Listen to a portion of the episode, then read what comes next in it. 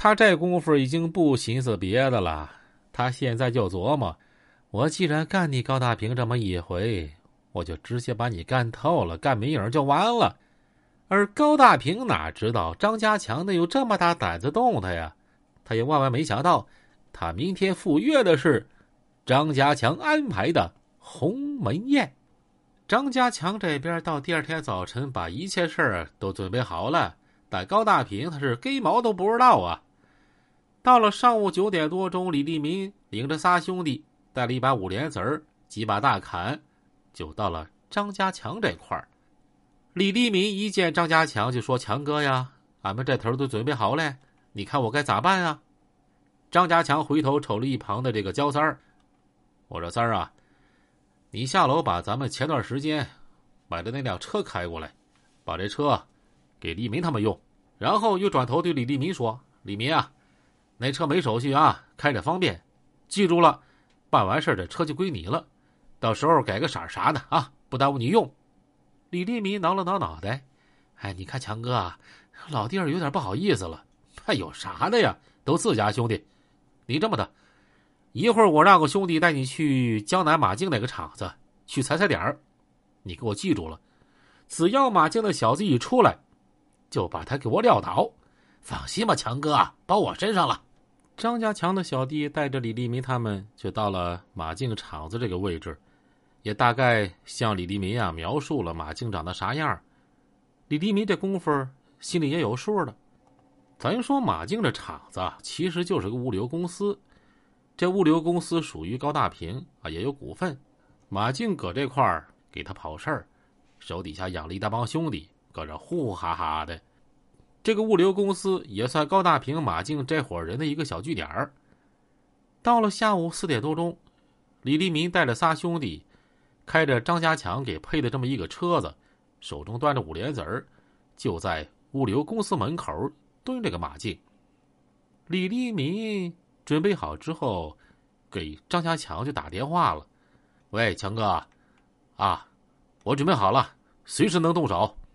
那行，李民，一会儿只要马竞出来，就给我崩他，把他必须给我撂倒，一切都按咱们原计划进行。好嘞，强哥，放心吧。张家强也没准备几个兄弟，因为张家强本身就是练家子，他对自己的身手啊相当有信心。再说。就像高大平那逼样的，可以这么说，两三个高大平，在张家强眼中屁也不是，那就是拿捏你。他这回是铁了心的，要把高大平给灭了。哎呀，以前我是不惜的勒你高大平，咱们一直井水不犯河水，所以相安无事但这回你做的也忒过分了啊！有句话说得好，杀人不过头点地。你就把谁惹急眼了，谁也不能惯着你呀。这老话也说过，狗急还跳墙呢，兔子急了还蹬鹰呢。我张家强凭啥让你高大平压我一杠啊？他已经想好了，也看明白了。